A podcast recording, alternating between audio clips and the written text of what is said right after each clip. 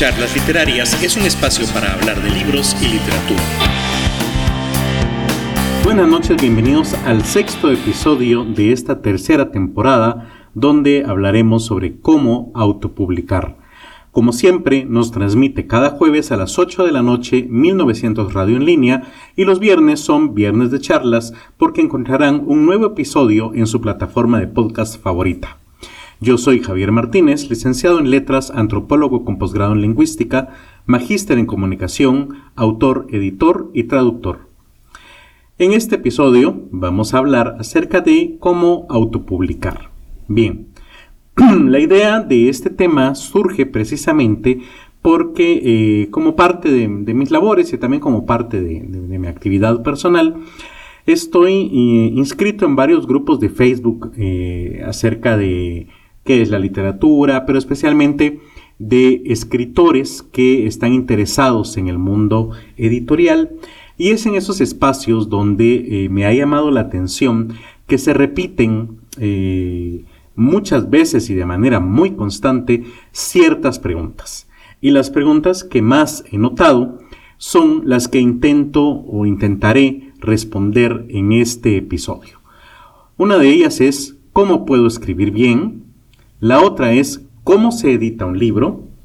También si recomiendan el uso de Amazon y vamos a encontrar ahí que hay opiniones muy encontradas y especialmente aquellos a los que no les gusta Amazon, entonces, ¿qué pueden hacer? ¿Qué otras plataformas de distribución existen? Y bueno, todos esos temas espero yo responderlos en este sexto episodio. Sin embargo, para comenzar, debemos aclarar qué significa eso de autopublicar. Autopublicar implica que el autor se conoce, se hace responsable de su autoría, pero también de la edición, diagramación y comercialización de su libro. Básicamente es como, perdón, aquellos hombres orquesta, ¿verdad? Como los músicos hombre orquesta que, perdón, que em, ejecuta eh, el instrumento principal, pero con los pies lleva el ritmo y con las rodillas lleva otro instrumento. Bueno, algo así se trata eh, de la autopublicación.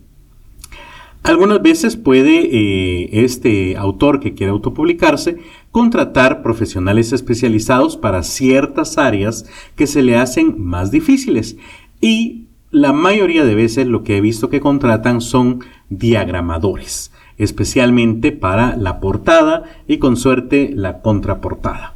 Sin embargo, todo lo demás eh, que vamos a ver los otros procesos en este episodio, usualmente tratan de hacerlos por sí mismos.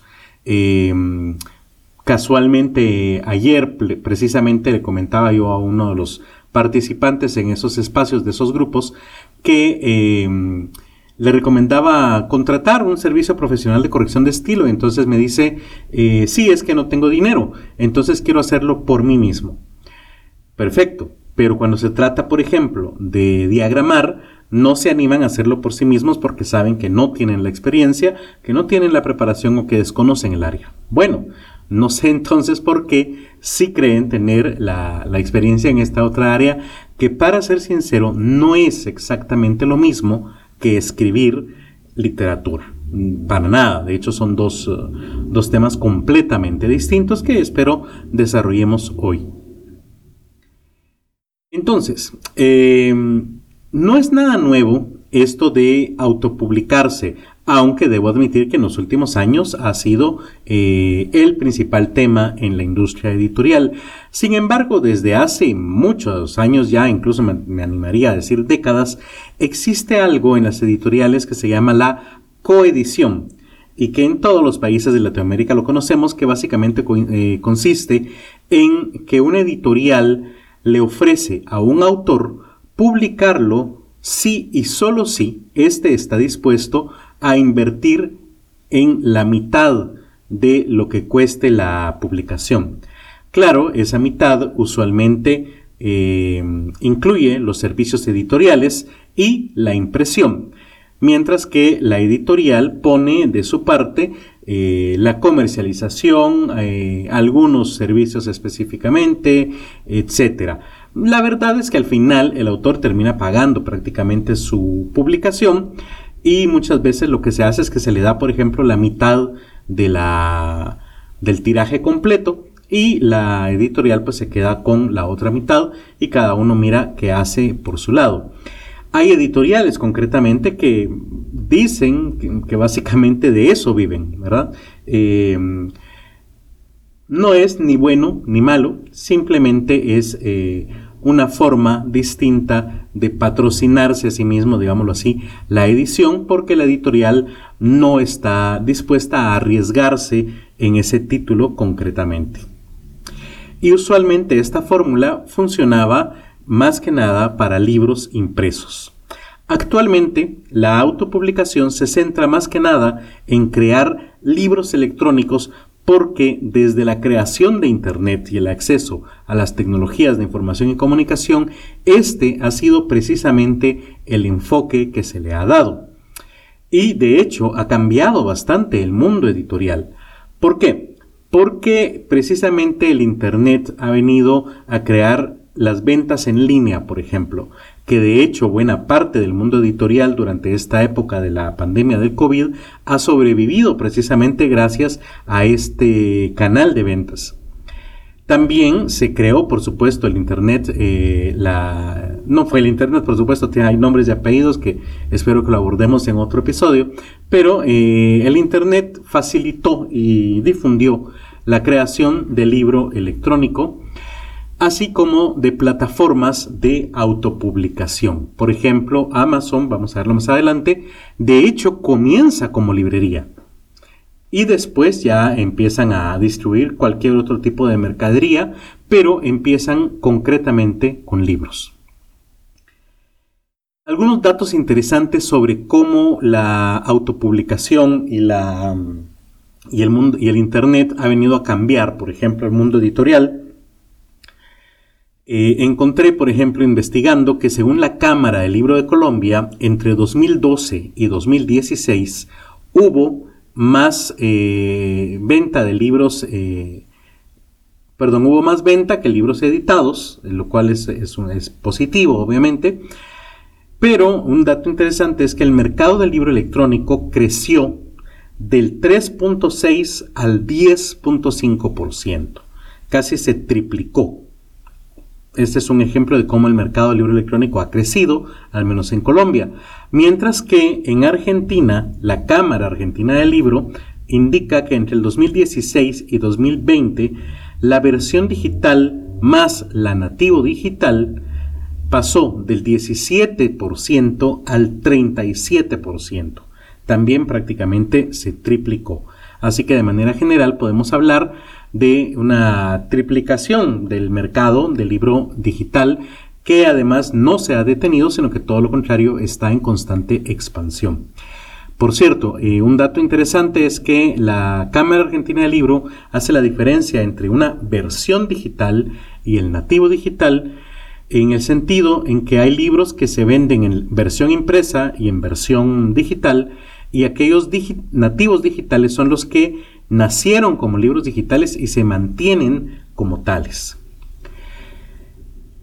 Muy bien. Otro dato interesante es que las editoriales argentinas eh, en el 2020 publicaron 9.726 libros y la autoedición llegó a 4.983, perdón, 4.683 ejemplares, casi la mitad.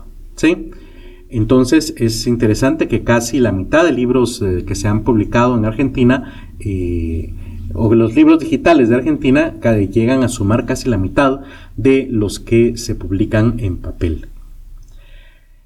La autopublicación tiene eh, personas a favor, personas en contra, debido a que hay varios puntos que sustentan estas posiciones. Vamos a ver, por ejemplo, las ventajas de la autopublicación. La primera es que los autores sin posibilidad de ser publicados lograrán al fin llegar a las librerías y de hecho no solo a las librerías locales, sino que prácticamente a todo el mundo. Está usted en Guatemala, publica en Amazon y su libro puede ser adquirido en Japón, en China, en Filipinas, en las Islas Salomón, donde sea que haya una conexión a Internet, algo que obviamente antes era prácticamente imposible. Otra ventaja es que el autor tiene el total control de aspectos que antes no tenía, como por ejemplo el diseño de la portada o los canales de distribución. Puede no solo opinar, sino de hecho literalmente fabricar su propia portada y también decidir en qué países sí, en qué países no, de qué manera quiere distribuirlo, esta manera me gusta, esta otra no, y entonces puede tener un total control que antes estaba únicamente en manos de las casas editoriales. Y otra gran ventaja es que el porcentaje de regalías es mucho mayor el que le llega al autor en el caso de eh, la autopublicación y usualmente llega a ser del 100% prácticamente. A menos, por ejemplo, como sucede en muchos casos, que se deje a consignación en alguna librería donde obviamente pues, la librería gana un porcentaje eh, sobre estos libros. Otra ventaja es que para autopublicarse eh, existen muchos videotutoriales en YouTube, por ejemplo, existen libros gratuitos de hecho sobre cómo fabricarlos e incluso podcasts como este donde abordamos el tema de la autopublicación. Pero no todo es positivo. Por supuesto que la autopublicación también tiene sus desventajas. Mientras que habíamos hablado de que eh, todos los autores tienen ahora la posibilidad de estar publicados, al final se convierte también en una desventaja, porque se publican muchos libros sin un filtro de calidad literaria. Básicamente ahora literalmente cualquiera puede eh, publicar un libro aunque esté mal hecho, mal fabricado e incluso mal redactado. Muchas veces en estas mismas páginas de, redes sociales que les menciono, eh, los autores reflexionan al respecto porque eh, muchos comparten sus libros, que perdonen usted, pero que incluso a veces llegan a tener faltas de ortografía de nivel de primaria. ¿sí? Entonces, pues sí, la democratización lleva también a la posibilidad de que libros muy mal hechos se difundan. Pero eso no es lo peor. Lo peor es que la competencia es demasiada al mundo, al punto, perdón, que han llegado a saturar el mercado con títulos, de tal manera que es mucho más difícil hoy destacar entre 20.000 títulos de poesía, por ejemplo, cuando antes competíamos contra 2.000 o 4.000, por ejemplo. Entonces ahora que encuentren mi libro, va a ser mucho más difícil. Mientras que la ventaja, decíamos, era que se tiene el total control del libro, la desventaja ligada a esto es precisamente que ahora el autor necesita conocer sobre muchas más cosas que antes. Ya no se puede limitar únicamente a los aspectos literarios o de la creación literaria, sino que debe también saber de diseño, eh, mercadeo, promoción, estar pendiente de, muchos otros aspectos del libro, más allá de únicamente sentarse a escribir. Así que eh, ahora esperan que sean todólogos, digámoslo así, para estar al tanto de llevar los reportes de ventas, promocionarlo, etcétera. Y bueno, eso es eh, trabajo aparte, la verdad. Mientras que hablábamos que el porcentaje de regalías aumenta en el caso de la autopublicación, incluso llegando a veces al 100%, la desventaja asociada es que, aunque se logre un porcentaje mayor en teoría, la verdad es que lograr concretar esas ventas se vuelve muy difícil, tanto por la cantidad de competencia, como decía, que ahora hay, así como que lograr esas ventas consumen buena parte de la energía y los esfuerzos del autor para lograr posicionar el libro, darlo a conocer, promover el libro, promoverse a sí mismo, etc. Y eso muchas veces implica que el autor termine por tener que ser una especie de experto también en plataformas, en mercadeo, en distribución, llenar formularios legales e incluso muchas veces de impuestos también. Y por último, eh, la otra desventaja es que existen tantos contenidos sobre cómo autopublicar y eh, cada uno de esos contenidos, que si bien son muchas veces gratuitos, pero también son de diferentes calidades. Hay algunos que son muy buenos y de verdad nos llevan paso a paso para alcanzar nuestro objetivo, pero hay otros que la verdad también están muy mal hechos y puede llegar a presentarnos de hecho más complejo el proceso de lo que realmente es. Así que en este mar de información muchas veces es difícil saber por dónde empezar o saber detectar si lo que estoy leyendo o viendo o escuchando realmente me termina siendo útil para los objetivos que tengo. Bien, ahora que tenemos claro en qué consiste autopublicar, quisiera abordar el tema de eh, las preguntas que suelo encontrar en redes sociales.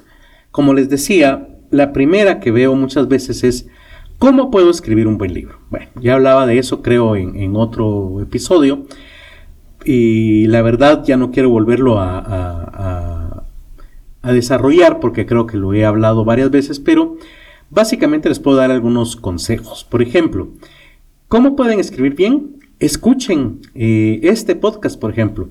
No solo este episodio, sino los de las tres temporadas que llevamos ya, y eso los va a ayudar. También existen, por supuesto, otros programas que son de muy buena calidad, tanto en video como en audio, que los pueden ayudar.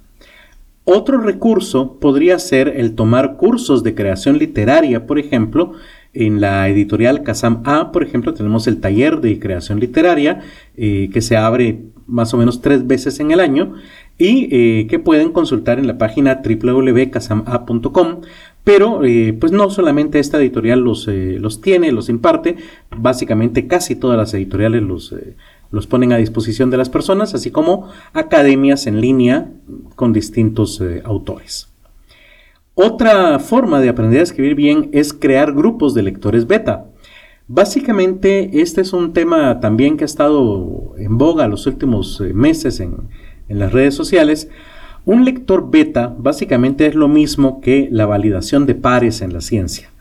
Me refiero a eh, yo como escritor tengo a dos lectores, por ejemplo, beta. Los he elegido porque sé que son lectores ávidos, sé que tienen una opinión que yo respeto, que me parece interesante, que realmente van a lograr ahondar con su opinión en cuestiones estructurales de mi, de mi obra. No solamente me lo van a devolver diciendo, ay, sí está bonito, además tienen el compromiso real de leerlo, no solamente van a hacer como que lo leyeron o nunca lo van a leer. Y entonces es un compromiso, sobre todo ese compromiso se logra porque cuando ellos publiquen algo, me lo van a dar a mí también para que yo haga y responda de la misma manera que ellos me respondieron. Al final es una especie de taller literario, pero entre pocas personas que son muy responsables y conocimientos, con conocimientos profundos acerca de la literatura. Básicamente, es muy parecido a editar o a hacer una evaluación de una obra literaria para la posibilidad de publicarla. Es algo relativamente parecido. Lo que pasa es que muchas eh, editoriales, cuando reciben obras para evaluar su publicación, únicamente contestan sí o no, pero no indican el por qué, precisamente para no eh, volverse un lector beta y luego recibir miles y miles de obras que no valen la pena. Eh, pero en algunos casos sí decimos, en el caso de la editorial Casam A, por qué estamos tomando esa decisión. Y lo haremos hasta que sea posible. Otra recomendación que les hago para aprender a escribir bien es leer, definitivamente. Especialmente el tipo de literatura que desean escribir. ¿Quiere usted escribir poesía? Lea mucha poesía. ¿Quiere usted escribir novelas románticas? Lea muchas novelas románticas. De verdad he visto en estos grupos de, escritores algunos que quieren escribir pero no leer. Y lo dicen abiertamente y todavía con orgullo, ¿verdad? Eh, es un error, es un grave error. Si usted no lee, perdóneme, pero lo que va a escribir seguramente no va a ser bueno y seguramente es lo que muchos otros están escribiendo, sin nada novedoso, sin ningún giro argumentativo interesante, algo más bien plano. Eh, tal vez lo que estoy diciendo sea un prejuicio, seguramente por ahí exista una eh, excepción a la regla, pero en términos generales, si usted no lee, eh, pues básicamente va a obtener un resultado mediocre de lo que va a hacer. Y por último, recordarles que no existen recetas mágicas ni tips para crear eh, obras maestras, bestsellers u obras literarias de gran calidad. Si existiera un tip, una lista eh, de características, pues créanme que todos la compartiríamos y desde hace unos 700 años todos estaríamos eh, publicando obras que no dejan de asombrar a la humanidad entera, cosa que obviamente no sucede. La otra gran pregunta que hacen en las redes sociales es, ¿cómo se edita un libro? Bueno, eh, otra vez este es un tema que ya he abordado precisamente en este podcast, concretamente en el tercer episodio de la segunda temporada, en, eh, titulado El proceso editorial. Les recomiendo ponerle pausa a este episodio, escuchar ese otro episodio y regresar. Si no, de todos modos puedo darles algunas sugerencias eh, generales acerca de ciertos aspectos. ¿Cómo editar un libro? Bueno, en el aspecto literario, yo les propongo que se pregunten y se respondan sinceramente lo siguiente. ¿Su libro cumple con las características formales del género elegido? En otras palabras, ¿está usted escribiendo una novela? ¿Realmente es una novela? ¿Tiene las características de una novela? ¿Es un cuento? ¿Realmente llena, satisface las expectativas de un cuento? Y Así nos podemos ir por todos los géneros literarios. Otra pregunta en este aspecto podría ser, ¿su libro es novedoso o tiene algún valor agregado en comparación con el resto de obras similares? En este caso, por ejemplo, yo veo en, estos mismos grupos de redes sociales mucha preocupación por mostrar siquiera dos líneas de lo que llevan escrito porque temen que les roben la idea o que los plagien. Alguien alguna vez preguntó qué tan posible era eso y le contestaba yo precisamente con esta pregunta. ¿Realmente tu obra, le decía yo, es tan extraordinaria, es tan distinta, es tan envidiable que alguien va a decir, vale la pena realmente sacrificar mi honor, mi renombre e incluso la posibilidad de una demanda económica para hacerme pasar por su autor? Yo le soy sincero, yo creo que muchas veces no. Eh, de hecho, la verdad es que muchos autores tienen suficiente ego como para no plagiar una obra eh, que después públicamente les van a echar en cara. No digo que no pase, obviamente han existido plagios, pero creo que son muy pocos casos y usualmente van a plagiar autores muy reconocidos. Entonces, em, yo le diría, eh, esta pregunta y respóndasela de manera muy sincera. La otra pregunta en el aspecto literario que valdría la pena hacerse es, ¿su libro tiene coherencia interna? Con esto quiero decir que si cada capítulo o sección en la que está dividido tiene un propósito claro en la trama y en el desarrollo de la obra, ¿acaso los personajes están bien desarrollados y son coherentes con la ficción Ojo con esto, ya en, episodios anteriores he hablado de los tipos de personaje. No quiero decir que todos los personajes tienen que tener una profundidad psicológica absoluta o, deben presentar un cambio para ser personajes redondos. No, también podemos utilizar personajes eh, estereotípicos em, eh, o tipo que en algún momento funcionan. Esto lo hablé en el episodio de esta temporada cuando hablaba de los clichés literarios. Pero aunque sean, por ejemplo, personajes estereotípicos, son coherentes con la ficción, son coherentes con ese tipo de personaje precisamente. Por otro lado, también preguntarse si el problema y su solución tienen sentido y si no se dejaron cabos sueltos. También vale la pena preguntarse si la obra presenta demasiados clichés literarios, de los que hablaba hace un rato, y que les recomiendo en este caso escuchar el segundo episodio de esta tercera temporada para saber qué clichés existen y más o menos eh, poderlos detectar. Todo lo anterior es una edición en el aspecto literario, pero también hay aspectos técnicos que tomar en cuenta en la edición. Por ejemplo, preguntarse si su libro tiene erratas, errores mecanográficos u ortográficos y si en general su libro está bien redactado.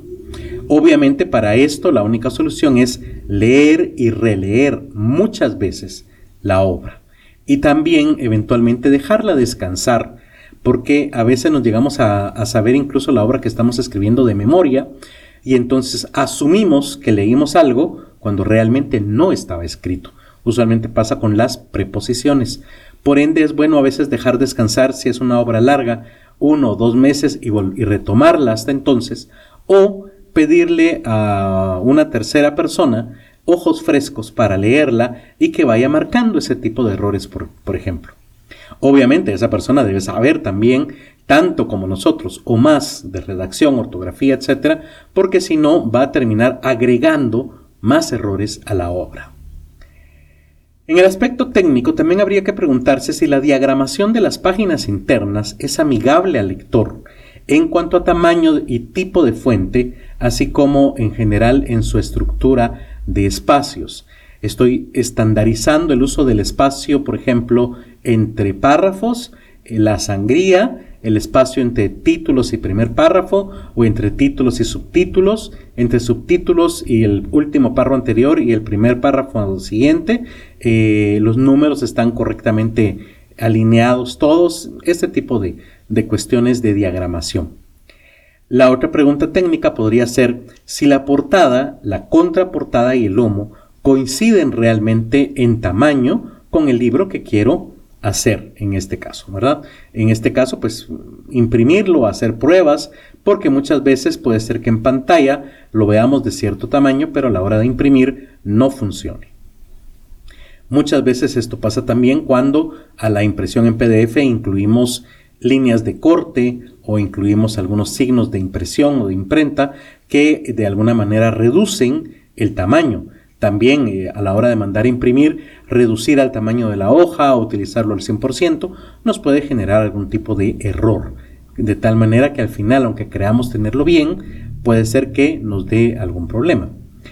Y por último, en cuanto a editar, algunos aspectos comerciales valdría la pena también preguntarnos antes de lanzarnos o de emprendernos en esta aventura. Por ejemplo, tu libro tiene una, una cantidad de páginas o caracteres y un empastado que permita ofrecerlo a un precio competitivo. Por ejemplo, eh, hace unas cuatro semanas estaba evaluando un libro que nos enviaron aquí a la editorial que a la hora de calcular su paginaje resultaba ser un libro de 650 páginas. Es un libro que, al menos para esta editorial, se sale completamente no solo de nuestras posibilidades eh, económicas, sino que en general nunca hemos publicado un libro tan grande. Incluso pensar en publicarlo en dos tomos era económicamente inviable porque el precio del libro terminaría siendo tan elevado que tendríamos muy pocas ventas y eh, el riesgo de sacar un tiraje, por muy pequeño que fuera, de ese libro era demasiado elevado, tomando en cuenta que el autor, pues la verdad no era conocido y que la obra, aunque era mm, medianamente buena, pues no era extraordinaria y todavía había que trabajarla bastante y se lo comunicamos al autor y, bueno, esperamos que de hecho en estos momentos él esté trabajando en su obra. Eh, pero eso es importante, o sea, ¿realmente estamos escribiendo una obra que, que es comercial o es una obra tan grande o incluso a veces también tan pequeña que no sea comercial. Precisamente en estos grupos de, redes sociales que les comentaba, preguntaba alguien si era viable hacer un libro de 40 páginas. ¿Es viable? Claro que sí. Ahora la cuestión es que con un libro tan corto, muchas veces va a encontrarse con quejas de los compradores porque no les va a parecer el precio al ver un libro tan pequeño. Eh, casi siempre, casi nunca un libro grueso eh, presenta reclamos, pero un libro pequeño, sí, a la gente no le gusta pagar por un libro que sea tan pequeño. La otra cuestión es, si usted va a promocionar sus libros y a gestionar las ventas y los envíos, es probable que un libro tan pequeño termine siendo más barato que el envío. Y entonces a la gente tampoco le va a parecer pagar cierta cantidad por el libro y pagar más que por el libro por el envío. Entonces hay que verlo en, aspectos comerciales también. En este aspecto, también preguntarse si la portada que se diseñó destaca dentro de las miles más que va a encontrar la otra persona en la librería física o en línea y si llama realmente la atención. Y ojo con esto, porque muchas veces tenemos cierta estética y la queremos imponer. Es viable, pero eh, bueno, eh, no sé. Eh, otro problema que encuentro muchas veces es que quieren poner ciertas ilustraciones, por ejemplo, el, primer dibujo de mi hijo o, un dibujo que yo hice a lápiz y realmente no soy tan buen dibujante. Y entonces, no, termina perjudicando más ese tipo de portada que realmente una portada bien diseñada. Otra cuestión es que muchas veces también, ya que nos da miedo hacer el trabajo de un diagramador, pero no el de un corrector de estilo o el de un editor, entonces utilizamos plantillas que nos dan muchas plataformas para diseñar nuestro propio portada y contraportada y terminan siendo, aunque funcionales, bastante eh, insulsas, bastante sin, poco llamativas, digámoslo así. Y por cierto, muchas veces también habría que preguntarnos si la portada es coherente con el título, porque he visto ciertas portadas que mm, no mucho. Eh, también, y aquí quiero tomarme un segundo para hablarles, cierto tipo de portadas. miren, si van a utilizar ilustraciones, tienen que ser buenas ilustraciones. Muchas veces he visto ilustraciones, sobre todo en, el, eh, en cuanto a proporción del cuerpo humano, eh, que están muy mal. Y eso mm, más bien es se siente un rechazo hacia la obra. Recordemos que todo entra por los ojos, ¿sí? Y una portada fea, la verdad es que por muy bueno que sea el libro, puede ser que pierda muchas ventas. Otra cuestión es que hay composiciones que eh, son lugares comunes prácticamente. Por ejemplo, el libro de poesía que tiene una rosa en la portada. O un florero, valga la redundancia, con flores, muchas veces rosas. Eh, no, perdóneme, pero si yo miro un libro de poesía con una rosa en la portada, ni siquiera lo abro. Es un cliché total y absoluto. Lo mismo fotografías del cielo, fotografías de aves, fotografías de aves eh, en, los cables de la calle de luz eléctrica, por ejemplo. Eh, otro cliché, vamos a ver, Ay, tenía uno en, mente en este momento, pero no lo recuerdo. Era. Ah, era acerca de poesía, pero. Bueno, ah, sí. Eh, una mano con una pluma. Eh, con una pluma fuente, escribiendo con, obviamente, con una muy bonita caligrafía sobre un pergamino, ¿sí? Eh, o una pluma, no fuente, sino estas plumas que se utilizaban por allá del siglo XVI más o menos para escribir sobre un pergamino. Ese tipo de diseños. Peor, una mano con una pluma escribiendo en un pergamino con una bonita eh, caligrafía y una rosa, menos. ese es el cliché de los clichés, sobre todo para un libro de poesía. Entonces busquemos cosas diferentes. Saliendo ya del tema de la portada, eh, eh, y espero no haber ofendido a nadie, pero sí son clichés. Es importante que pongamos especial atención en el aspecto comercial al título. Debería ser un título corto. Cuando hablo de corto, quiero decir que puede escribirse en una línea, exagerando en dos, y yo no usaría jamás más de siete palabras, eh, y que sobre todo enganche al lector, que al leerlo uno diga, ah, esto me interesa, ¿sí? Y también la contraportada es importante, porque la contraportada es el cierre de la venta. Así como la portada nos dice este libro te puede interesar, la contraportada es lo que me termina de decidir por comprarlo. ¿sí? Ahí conozco al autor, entiendo por qué escribió ese libro y por qué es un experto en este tema, por decir algo, y también conozco las generalidades del libro para saber de qué va a tratar. Entonces es muy importante la contraportada.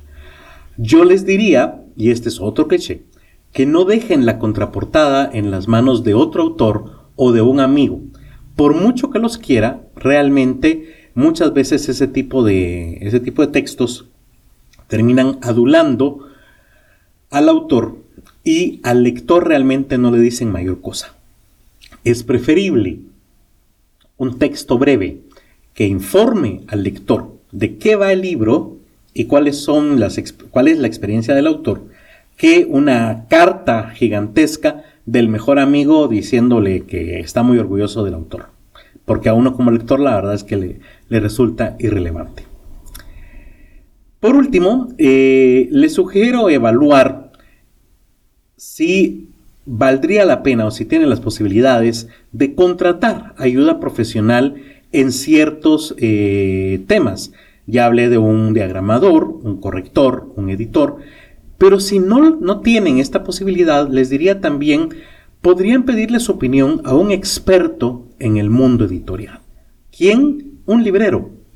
Usualmente los libreros son personas muy accesibles, eh, platicadoras, y si ustedes les regalan, por ejemplo, una copia de su libro, seguramente les va a dar por lo menos sugerencias de primera vista sobre el título, la portada, la contraportada, el grosor, el precio que podría llegar a tener en, la, entre la competencia, aspectos que podrían destacar y ya si logran enamorarlo o enamorarla para que lea el libro completo, pues podría llegar eventualmente a convertirse en ese lector beta que al final sí es bastante provechoso. Terminando este tema sobre aspectos importantes en la, en la edición o cómo editar, pasemos a la otra pregunta que se hacen muchas veces en redes sociales, que es, ¿recomiendan usar Amazon? Bueno, para responder de forma clara, breve y directa, mi respuesta es sí. ¿Por qué? Porque es la mayor librería en línea, la más grande del mundo. Es como que si usted me dijera, ¿será que vale la pena estar en la librería más grande, más importante, de mayor acceso, de mayor representación en la historia de la humanidad? Yo diría que sí. y si usted tiene la posibilidad, hágalo. ¿sí? Además, Amazon le permite ofrecer, además de su libro impreso, en varias eh, opciones, tamaños, tapa blanda, tapa dura, y a la vez participar, eh, perdón, también ofrecerlo como libro electrónico y participar en programas especiales, como por ejemplo Kindle Unlimited, que consiste en que los, eh, las personas que tienen Kindle pagan una suscripción para poder descargar cierta cantidad de libros eh, de Amazon de manera gratuita, entre comillas, porque pues ya están pagando su suscripción. Pero entonces su libro entra en este programa, así que es posible que llegue a más personas. Claro, le pagan una menor cantidad en estos casos, pero su eh, mercado se extiende un montón, porque entonces ya las personas no tienen que pensar, ay, ¿será que vale la pena eh, comprar este libro? Porque ya lo tienen pagado, digámoslo así. Otra de, las, de los programas que ofrece Amazon, por ejemplo, es Matchbox, que eh, permite ofrecerle a la persona que compre su libro impreso la versión electrónica por mucho a menor cantidad de dinero. Eh, a veces compramos un libro impreso, lo olvidamos en casa y nos toca hacer una larga cola, decimos, qué lástima que no traje el libro, y entonces si están en Matchbox, en Matchbox perdón, eh, pueden verlo en su celular, en su tableta, etc. Y de esa manera continuar con la lectura. Y otra gran ventaja de Amazon es que pueden ponerle el precio que ustedes quieran a su libro y participar en varios mercados que eventualmente pueden elegir. ¿Por qué digo eventualmente? Porque es una de las desventajas. Vamos a hablar ahora entonces de las desventajas que presenta Amazon y el motivo por el cual bastantes escritores no recomiendan inscribirse en su programa. Primero, es complicado, la verdad, comenzar a vender por la gran cantidad de papelería que exigen. Y sí, exigen, por ejemplo, eh, copia del documento personal de identificación, de mm, su número de registro tributario, eh, y bueno, no recuerdo en estas alturas eh, eh, qué otro tipo de papelería, pero sí hay que enviarlas a un correo especial, escaneadas, y además llenar varios registros e incluso formularios jurados que acerca del pago de impuestos, cosa que muchas personas ahí es donde ya no se sienten cómodas ya que tienen que jurar ante otro estado que, por ejemplo, pagan cierto tipo de impuestos o eh, la papelería es un poco compleja de comprender y esa papelería usualmente está en idioma inglés. Entonces, eh, hacer todo ese trámite por vender un libro o dos, tal vez en nuestra vida, es un poco complejo. En el caso de una editorial, pues vale la pena porque se hace una vez y está uno constantemente subiendo libros a esta plataforma. Sin embargo, para un individuo con un título o dos, pues puede ser eventualmente un poco desgastante y frustrante también. Otra desventaja de Amazon es que es bastante complicado utilizar y llenar los requisitos de calidad técnica para poder subir los libros a las plataformas. Esto sobre todo sucede obviamente en las primeras veces y en especial para la versión impresa de los libros.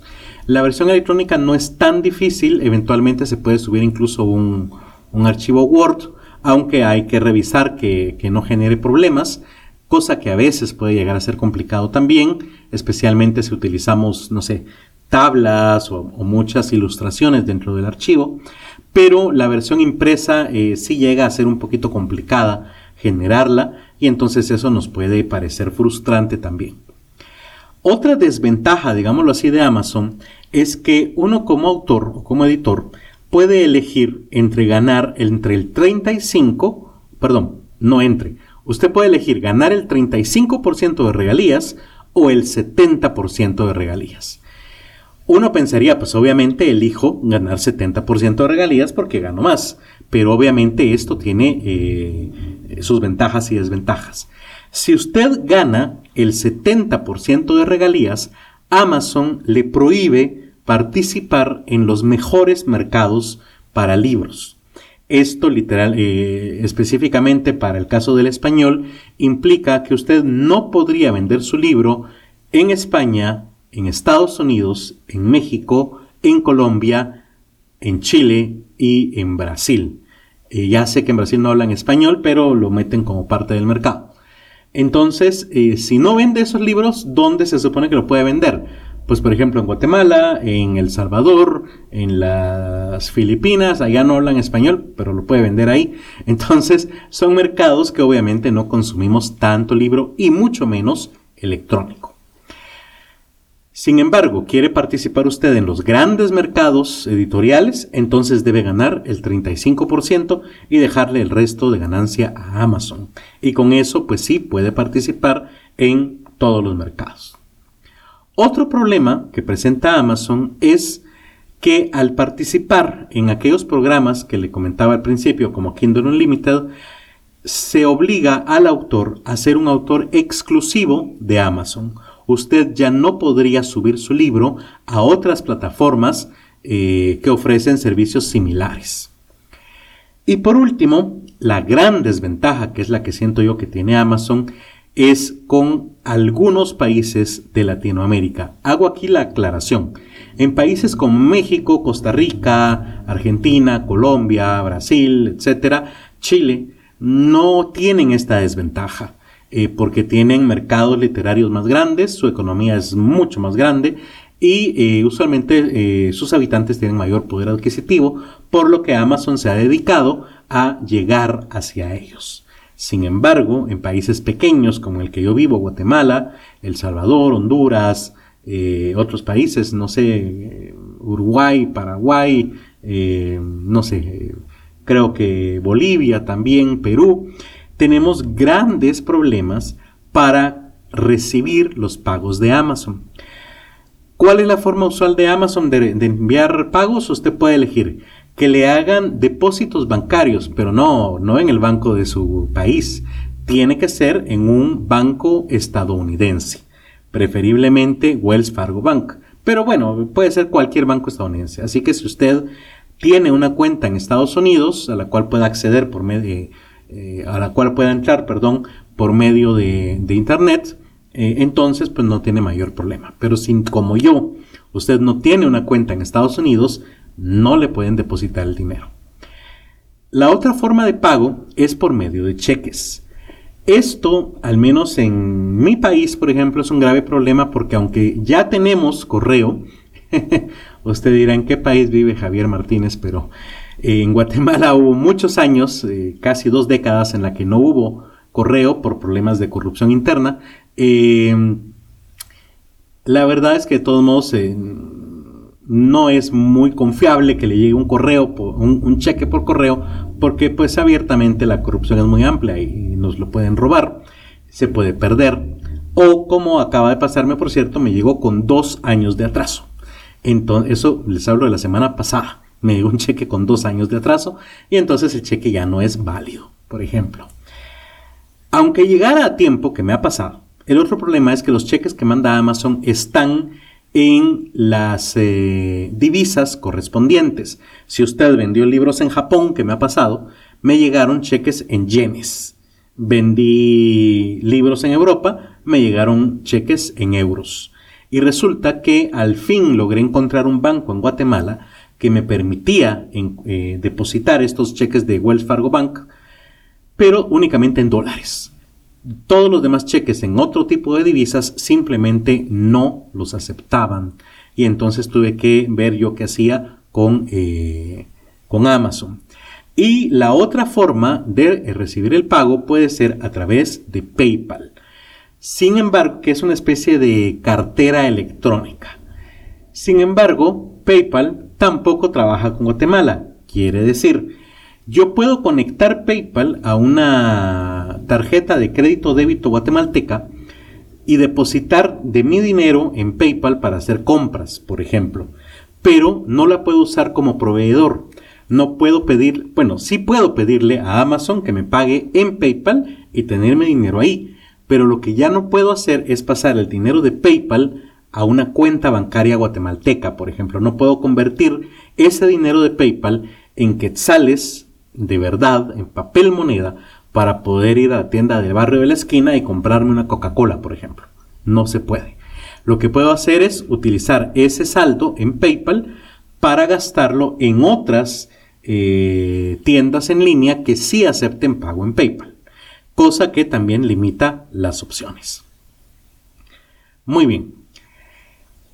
Entonces, ¿es bueno o es malo Amazon? Depende en qué país esté usted, depende qué posibilidades tiene usted eh, y sobre todo si usted tiene paciencia para llenar los formularios, una buena cantidad de libros que valga la pena llenar los formularios y si tiene una cuenta bancaria en Estados Unidos, lo ayudaría de sobremanera. La otra pregunta que se hacen es, ¿recomiendan otras plataformas que no sean Amazon? La respuesta en general es sí. Además, vale la pena ampliar la posibilidad del mercado al cual usted pueda llegar. Si el Internet nos permite llegar a, tener acceso a información, pues entre más disponible esté, mejor. Sin embargo, recordemos que cada una de esas plataformas tiene sus propios requisitos para que usted pueda subir sus obras y también sus propias plataformas que tienen diferentes formas de utilizarse.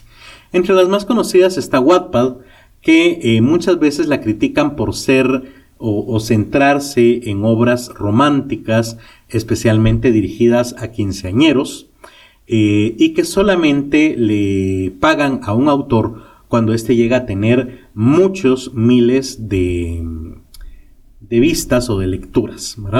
Por cierto, Amazon solamente le va a mandar cheque o hacer un pago cuando usted haya logrado juntar 100 dólares de regalías. Así que si usted tiene, por ejemplo, 50 dólares, 35 dólares, 75 dólares, jamás le va a hacer un depósito. Tiene que esperar hasta juntar 100. Eh, entonces, Wattpad es similar, pero le va a empezar a pagar hasta que usted tenga cierta cantidad de lectores. Otra plataforma que les recomiendo es Smashwords, la cual eh, le permite distribuir a muchas otras plataformas, pero no eh, agrega ninguna forma de protección de derechos de autor. Esto sí quiere decir que le pueden plagiar su libro lo puede comprar Pepe y Pepe mandárselo a Juan, Pedro, María, Isabel, etcétera. Lo puede redistribuir y de esta manera pirateárselo. Otras plataformas importantes son, por ejemplo, iBooks, que es la de Apple, pero en este caso se requiere que usted tenga una computadora marca Apple no estoy bromeando, es muy en serio. Usted tiene que tener una plataforma, una computadora Apple, además de modelo reciente, en la cual descargar un programa especial para poder subir sus libros a, a esta plataforma de Apple. Y hay otras, por supuesto, como por ejemplo Barnes Noble, Google Books y muchas otras. ¿Cómo llegar a la mayoría? Yo lo que le recomendaría es contratar a un agregador. Una empresa agregadora de lo que, lo que hace es que usted sube el libro con ellos y ellos se encargan de redistribuirlo a ese montón de plataformas y de lidiar con los distintos formatos y de hacer los cambios que sean necesarios, recopilar la información, recopilar los pagos. Obviamente se van a quedar con una comisión por todo esto. O sea, por ejemplo, si en Amazon usted ya tenía el 35% nada más de regalías, tendrá que darles el 5 o el 7% a este agregador para que le den su 27% supongamos eh, de las ventas.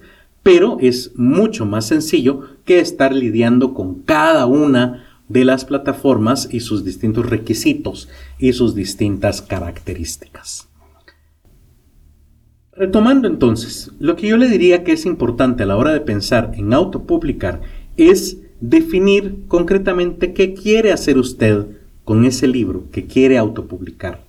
¿Quiere hacer dinero extra con ventas eventuales de su libro? Ok, es una buena idea. ¿Quiere vivir de esto? Es posible, pero muy difícil. Y concretamente de un solo libro no lo va a hacer.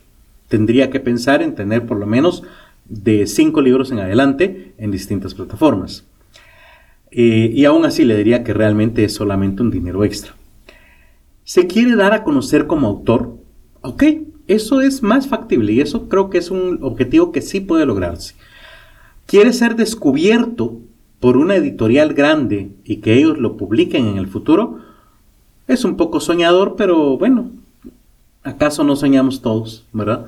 Y en ese caso, pues eh, habría que promocionarse más, habría que moverse más, pero eh, también es un objetivo, diría yo, bastante factible. Esto está muy ligado también con el concepto de éxito editorial. ¿Qué es alcanzar el éxito editorial? Quiero darles dos ejemplos. En 1937 se publicó El Hobbit de Tolkien y hoy, 85 años después, ha vendido 100 millones de copias. Esto quiere decir que se venden cerca de 1.18 millones de copias del Hobbit al año, alrededor de un millón pues de, copias al año de este libro. ¿Es un éxito editorial? Yo diría que sí. Otro ejemplo sería Harry Potter eh, y la piedra filosofal, obviamente de Rowling, eh, que se publicó originalmente en 1997 con un tiraje de 500 copias, de lo que voy a hablar más adelante, que es como el estándar de un primer tiraje. Y hoy, 25 años después, ha vendido 140 millones de copias. Esto quiere decir que vende en un promedio de 5.6 millones de copias al año de Harry Potter. Y el último ejemplo que quiero darles es un libro publicado en 1998, El alquimista de Pablo Coelho, que a la fecha ha vendido 500 millones de copias. Quiere decir que vende un promedio de 20.8, casi 21 millones de copias al año. Estamos hablando entonces de El alquimista con 21 millones al año, eh, Harry Potter con 5.5 millones al año y de eh, El Hobbit con 1.2 casi millones al año. ¿Son estos éxitos editoriales? Claro que sí, ¿sí? Sin embargo, entonces, ¿qué es lo que se considera un best seller? Que muchas veces lo vemos en las eh, librerías, ¿verdad? Le ponen el sello de best seller a un libro. Resulta que esta idea o este sello de best seller varía de una editorial a otra. Lo que para Kazam A es un best seller no es lo mismo que para otra editorial, ¿verdad? Eh, Grados, por ejemplo. Eh, sin embargo, en el mundo editorial se concibe o hay una definición generalizada que indica que el bestseller debe vender al menos 10.000 ejemplares en un año. Esto, eh, en todas las fuentes que encontré, siempre hacían la mención que era lamentable, porque no hace muchos años antes del COVID, eh, un bestseller debía vender 20.000 copias al año. ¿sí? Entonces estamos hablando de 10 a 20 mil copias en un año. En otras editoriales, por ejemplo la del Planeta, conciben que un libro bestseller es aquel que vende en forma explosiva y muy rápida en sus primeros meses y años y suelen definirse como page turners, o sea, que no pueden dejar de leerse. ¿sí? Eh, perdón, la definición anterior es genérica, la siguiente es la de editorial o grupo Planeta, que afirma que un bestseller son aquellos libros que trascienden a su género y a un lector único, o sea, que se salen de su nicho. Escribe usted poesía, su nicho, su mercado nichos, los lectores de poesía. Pues ya no lo van a leer solo poetas y lectores de poesía, lo van a leer cualquier tipo de lector, los técnicos, los eh, que leen libros de derecho, los que leen novelas, etc. Y el bestseller además, según el Grupo Planeta, crea una comunidad que conecta a distintos lectores y estos se convierten en fieles seguidores del autor. En otras palabras, para ellos un bestseller es aquel que logra crear un fan club, ¿sí? O un grupo de fans, o un grupo de admiradores que siguen no solamente la obra, sino que siguen también a el autor. Aquí vale la pena eh, comentar según la página estatista.com, entre 2004 y 2020 en España se editaron anualmente más libros de los que se vendieron. Esto implica que ha habido una pérdida sostenida realmente en las editoriales. ¿Por qué menciono esto? Porque quisiera que pensemos, si nos vamos a autopublicar, cuál es el tiraje que deberíamos manejar. Para esto voy a dar el, eh, números del país donde vivo, pero usted también haga cuentas con sus respectivos eh, números. En Guatemala, por ejemplo, el último censo del 2018 registró que tenemos 14.9 millones de habitantes. De esos casi 15 millones, 2.5 tienen terminado el diversificado y estudios de licenciatura o de posgrado. ¿Por qué me centro en este grupo? Porque voy a asumir, y este es obviamente un sesgo mío, es un prejuicio, si usted lo quiere, total y absolutamente, pero voy a asumir que las personas con estudios completos leen más o son más proclives a ser lectores que aquellas personas que no han terminado ni el diversificado. Supongamos que de esos 0.5 millones de personas que, tienen estudios, eh, un quinto de ellos han logrado tener hábito lector. Aquí estoy siendo sumamente positivo y estoy teniendo altísimas expectativas. Dígame usted si no, coménteme en redes sociales si es verdad que una de cada cinco personas tiene realmente hábito lector. Yo diría que no, pero bueno, manejemos ese número. Ok, eso quiere decir que en Guatemala hablamos de 500 mil personas, medio millón de personas, que sí tienen hábito lector. Ese, señores, es nuestro mercado meta. A esas 500 mil personas les podemos vender libros. ¿sí? Ahora bien, imagínese usted que no podemos llegar obviamente al 100% de ese mercado. Y entonces nos vamos a quedar con un número bastante conservador. Queremos llegarle al 0.1%, no al 1%, al 0.1% de ese mercado guatemalteco. ¿sí? Esto implica que tendríamos que invertir alrededor de 15 mil quetzales, lo que sería alrededor de 2 mil dólares, para imprimir 500 libros si encontramos una imprenta, por supuesto, que acepte sacarnos un tiraje de solo 500, cosa que va a ser muy difícil. Y para colocarlos necesitaríamos vender cerca de 43 copias al mes, más de uno al día, ¿sí? 43 copias al mes, los meses tienen de 28 a 31 días, son más de una copia al día sin parar un solo día.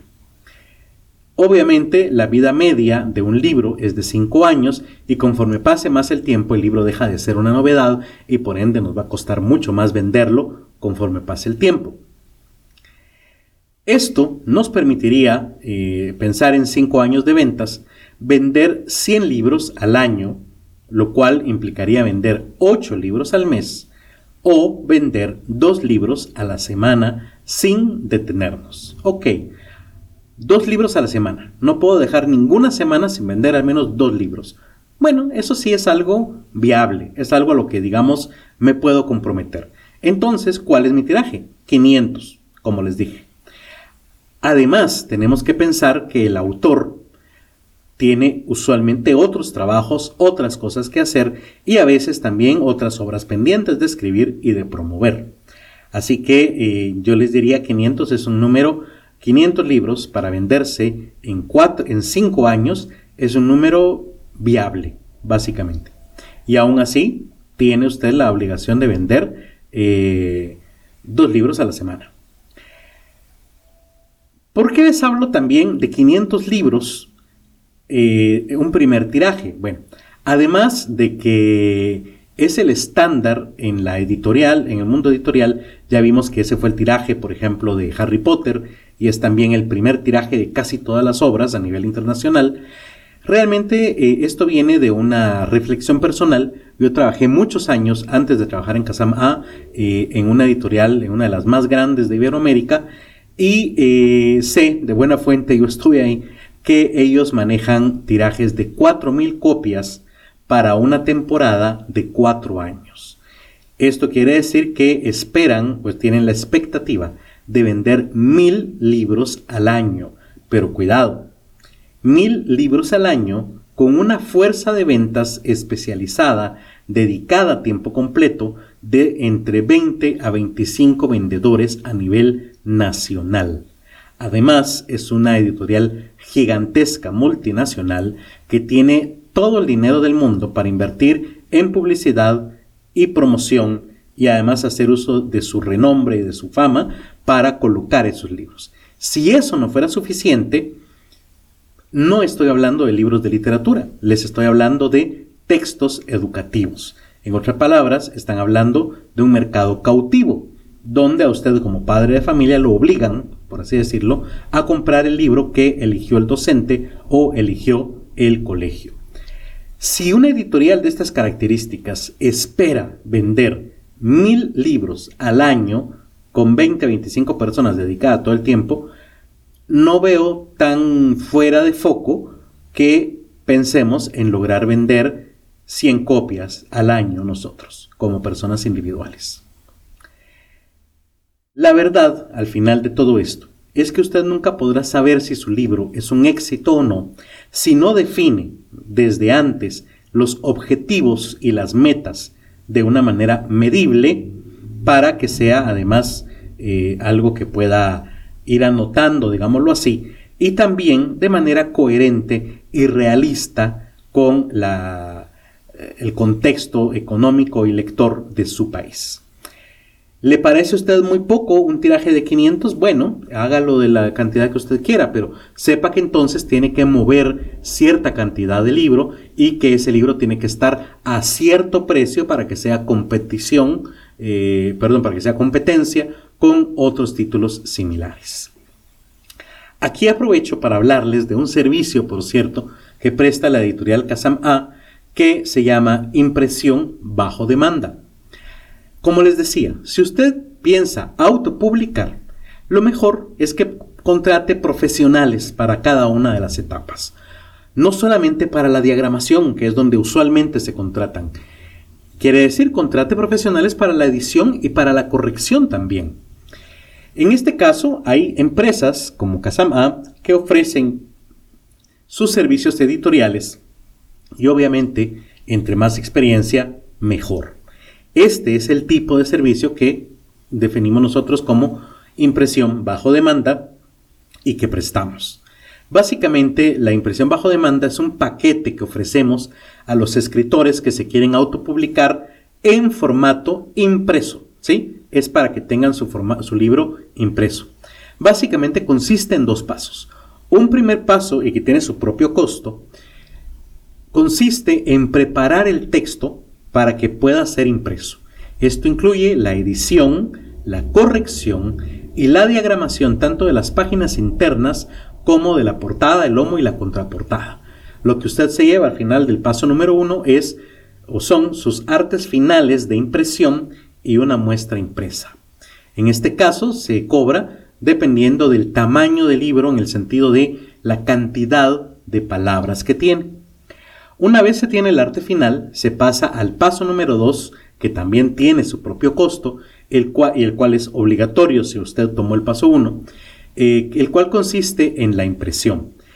La característica en este caso en Kazam A es que usted puede elegir tirajes muy cortos, de 25 copias, 50, 100 y hasta 350 copias. Obviamente, al tener menor cantidad del tiraje, el costo puede llegar a ser un poco más alto que en una imprenta tradicional, pero al mismo tiempo eh, disminuye la incertidumbre en la inversión. ¿Qué quiero decir con esto? Mientras que en una imprenta tradicional le van a cobrar, por ejemplo, 30 quetzales por su libro, imaginemos este precio, lo van a obligar a sacar un mínimo de un tiraje de mil copias, ¿sí? Lo cual implica que entonces si el libro vale 30 y usted saca mil, es una inversión de 30 mil quetzales. Estoy hablando más o menos de 4 mil dólares. Mientras que con nosotros, ese libro sí le va a salir más caro, para hablarles clara y sinceramente. El libro que en una imprenta le salga a 30, tal vez con nosotros le salga a 45 quetzales. Pero con nosotros usted puede mandar imprimir 25 copias, lo cual sería una inversión de 1.125 quetzales o 150 eh, dólares. En otras palabras, en una imprenta tradicional, usted para sacar un tiraje de autopublicación de su libro tendría que invertir 4 mil dólares, pero con nosotros usted saca 25 e invierte 150 dólares, por darle un precio en general, no, no son precios reales, estos precios son mm, un promedio, digámoslo así. ¿sí? Eh, ¿Qué pasa cuando se terminan sus 25 copias? Pues puede mandar a pedir otras 25, otras 50, otras 100, dependiendo de lo que usted proyecte vender a la siguiente, en la siguiente ocasión. Y aclaro que en este servicio, la editorial Kazam A no interviene en la distribución ni en la comercialización de su libro, lo que implica que el 100% de la venta es para usted. Y usted puede dejar su libro en librerías a consignación, promoverlo en redes sociales, montar su propia tienda en línea. Ya como usted lo distribuya y lo venda, ya es cosa de usted. Muy bien, aprovecho entonces ya para eh, despedirme. Les recuerdo, mi nombre es Javier Martínez y me encuentran en todas las redes sociales como Pacam. Los invito a seguir a nuestro patrocinador, la editorial Kazam A, tanto en Twitter, YouTube, Facebook e Instagram como arroba Kazam A. ¿Nos quieren apoyar? Pues gracias. Por favor, compartan y comenten este episodio en redes sociales y, por qué no, compren los libros o soliciten una cotización para los servicios de la editorial a. Les recuerdo que en los enlaces a estos servicios que mencioné van a encontrarlos en la descripción del episodio y nos escuchamos el próximo viernes de charlas. Charlas Literarias es producido y grabado en el estudio de la editorial Kazam A. Encuentra este y otros episodios en Spotify, Google Podcast, Apple Podcast, YouTube y otras plataformas similares. Contáctanos en Facebook y Twitter como arroba charlasliter.